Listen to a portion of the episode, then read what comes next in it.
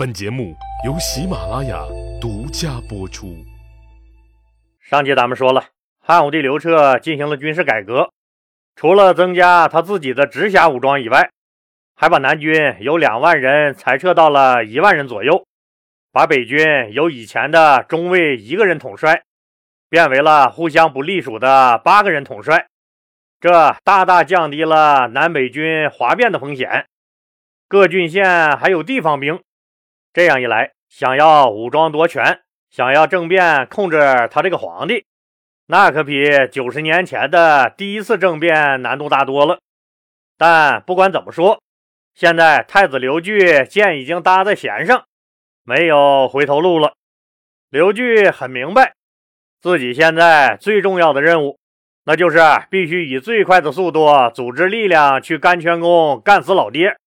至少也得把老刘头困在甘泉宫里，并截断他和外界的联系，也就是把老爹的权力关在甘泉宫这个笼子里，不让他联系南北军和各郡县的地方军，保证他这个太子的政令是唯一合法的命令。只有这样，他的这次政变才有可能成功。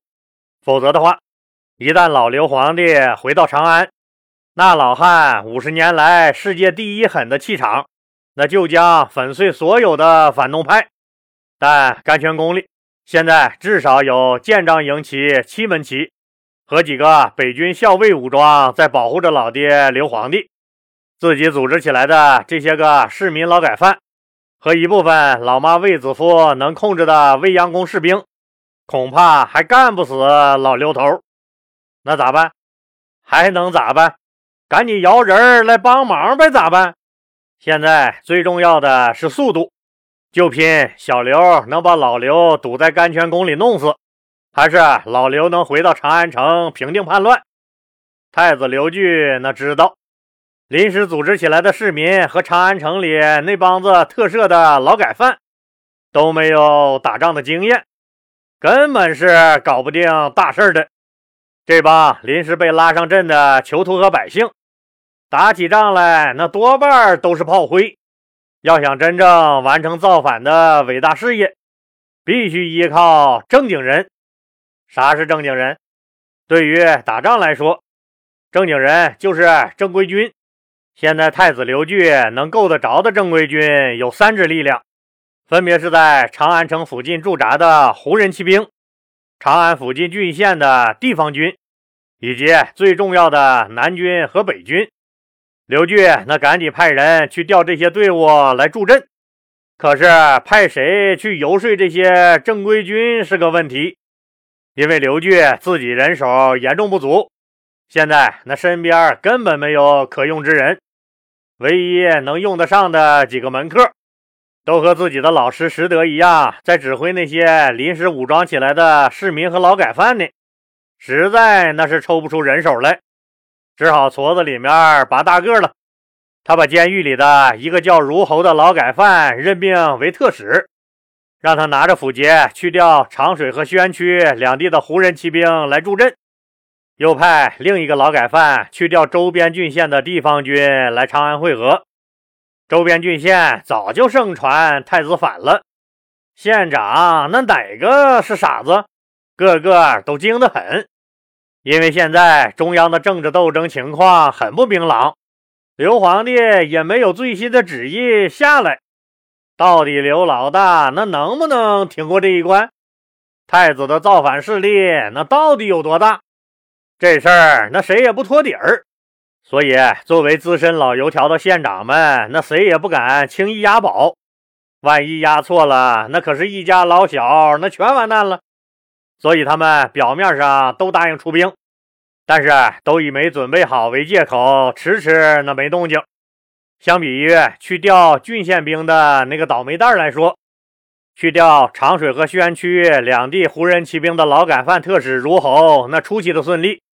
胡人骑兵就是少数民族骑兵队，那些个少数民族兄弟都很朴实，政府让咱干啥，咱就干啥。湖人骑兵队的队长长水校尉看了一眼符节，觉得那玩意儿还能有假，就命令士兵们披挂好，准备马上出兵。可就在劳改犯特使如侯抿嘴儿偷着乐的时候，一队人马打着皇帝的旗帜，杀气腾腾到了军营。湖人骑兵队队长长水校尉可是认识这位领头的爷，来的人是汉武帝刘彻，刘皇帝身边的侍郎马通。这马通很得刘彻信任，所以经常跟在刘皇帝身边。长水校尉作为刘皇帝直辖的一支特种部队的指挥官，他当然是认识马通的。即问：“那侍郎大人，您来此有何公干呢？”马通大声告诉他：“如侯手里的符节是假的，这是个冒牌货。”然后掏出了刘彻刘皇帝的符节，长水校尉都蒙圈了：“这东西还有假？”你们汉人也太会玩了，欺负俺读书少咋的？侍郎马通二话不说，一把薅过如侯来，一刀剁了，然后亲自向长水和宣渠两支外籍骑兵队宣布，跟他一起回长安去平定叛乱。再说太子刘据觉得北军和南军这等高难度的问题，估计得自己亲自出面才能把军队忽悠过来。对拿下最重要的北军，太子刘据还是很有信心的，因为他在北军里面有个熟人，这个人就是北军的护军任安。护军就是中央派下来监察北军的官，按现在来说就是中央巡视组组长。咱们都知道吧？中央巡视组组长到了地方，那权力不用说吧。啥时候都是地方一把手亲自作陪，他说的话就代表中央，那绝对好使。这个任安在人才济济的大汉朝没啥太突出的业绩，他最有名的事迹就是和司马迁儿迁大爷俩人互相写了一封信，流传千古。当然是人家迁大爷给他的那封报任安书的回信流传千古了。这封回信表达的情感很有意思，很值得说一说，但是太长了，讲不完。老李以后有机会在西米团节目中讲讲吧，很有意思啊。那咱们说说这个大族长任安和太子刘据是什么关系呢？任安字少卿，是河南荥阳人。任安小的时候家里一贫如洗，可以说是穷的叮当响。至于有多穷，这么说吧，任安小朋友那每天能不能吃得上饭，得看天气预报。哎，老李，吃饭跟天气预报还有关系？当然了，天气预报要是说今天没有西北风，小任安就得饿着啊，喝西北风啊。更形象的说，小任安很长时间都不知道还有个叫裤衩子的东西。可能您要说了，老李别瞎咧咧，那时候有裤衩子吗？你咋一本正经的胡说八道呢？老李要郑重其事的告诉您，老李开玩笑啊，汉朝人确实不穿裤衩子，甚至连裤子都不穿。汉朝之前的商周时期，男女都是穿裙子的。咱们说的衣裳这个词儿。它的意思就是上身为衣，下身为裳，裳就是裙子的意思。可能您说了，这穿裙子不穿内裤不怕着凉，要是骑马怎么办？还不得把俩小球磨得锃亮？再说那大风天不怕走光，这当然是个大问题。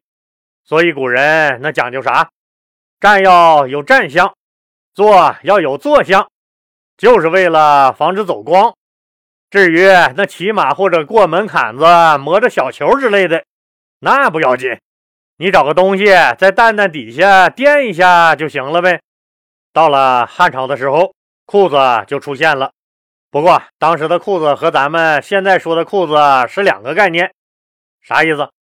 那时候的裤子只有两条裤腿儿，没有裤腰。听起来是不是很奇怪？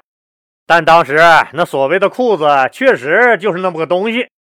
有些听友可能看史料上的记载，说汉朝皇宫里女人都穿的是开裆裤，大家都会心一笑，觉得汉朝皇帝个个都是大流氓。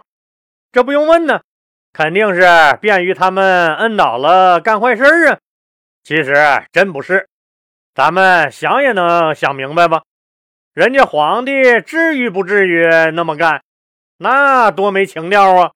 其实是当时裤子就是那么个款式，男女都没有裆。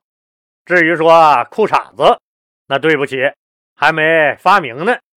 所以那本来就是个开裆裤，不光是皇帝家，谁家也都是那么穿的。要不让你站有站相，坐得有坐相呢？姑娘家家的，你非要岔开腿坐在那儿。不是那精神有问题，就是汉朝的潘金莲啊！行了，咱们说回故事。反正你知道任安小时候那家里贼拉的穷就行了。稍微长大一点儿家境稍微有所好转，因为他能给人家赶车挣钱了，当了一名车把式。不管咋说，吃饭是再也不用看天气预报了，但依然是穷。后来实在没办法了，就来首都长安碰碰运气。由于任安是苦出身，那啥事儿都积极肯干，车也赶得平稳。后来经人介绍，就跟了卫青。任安是个赶车的，卫青以前是个放羊的，一对的苦命人。或许是因为相似的命运，卫青特别同情和赏识任安，让他做了自己的舍人。也就是门客，随着卫青地位的提高，卫青在朝廷说话也越来越有分量。逮了一个合适的机会，卫青就向姐夫刘彻、刘皇帝推荐了任安。任安先是担任郎中，后来由于卫青的关系，自己本身也努力，任安又被朝廷升任为益州刺史。现在又做了中央巡视北军的巡视组组长，可以说没有卫青的帮助，任安这哥们儿那现在多半还在哪个犄角旮旯给人赶车呢。所以刘据有理由相信，任安那当然知道欠了人情要还。所以当太子刘据来北军找他，他就出来见了太子。太子刘据拿出符节，告诉任安。皇帝陛下命令北军即刻发兵，由太子我带领去甘泉宫救驾。任安恭敬地接过符节，刘据内心狂喜，只要顺利拿下北军，自己基本上就算成功一半了。就在刘据暗自高兴的时候，任安拿起斧节，一句话没说，转身就走。哎哎，老任，啥情况？你这是？任安也不说话，自顾自转身回去了。只剩下太子刘据一个人在风中凌乱。任安把军营的大门也关了。那这儿到底是咋个回事？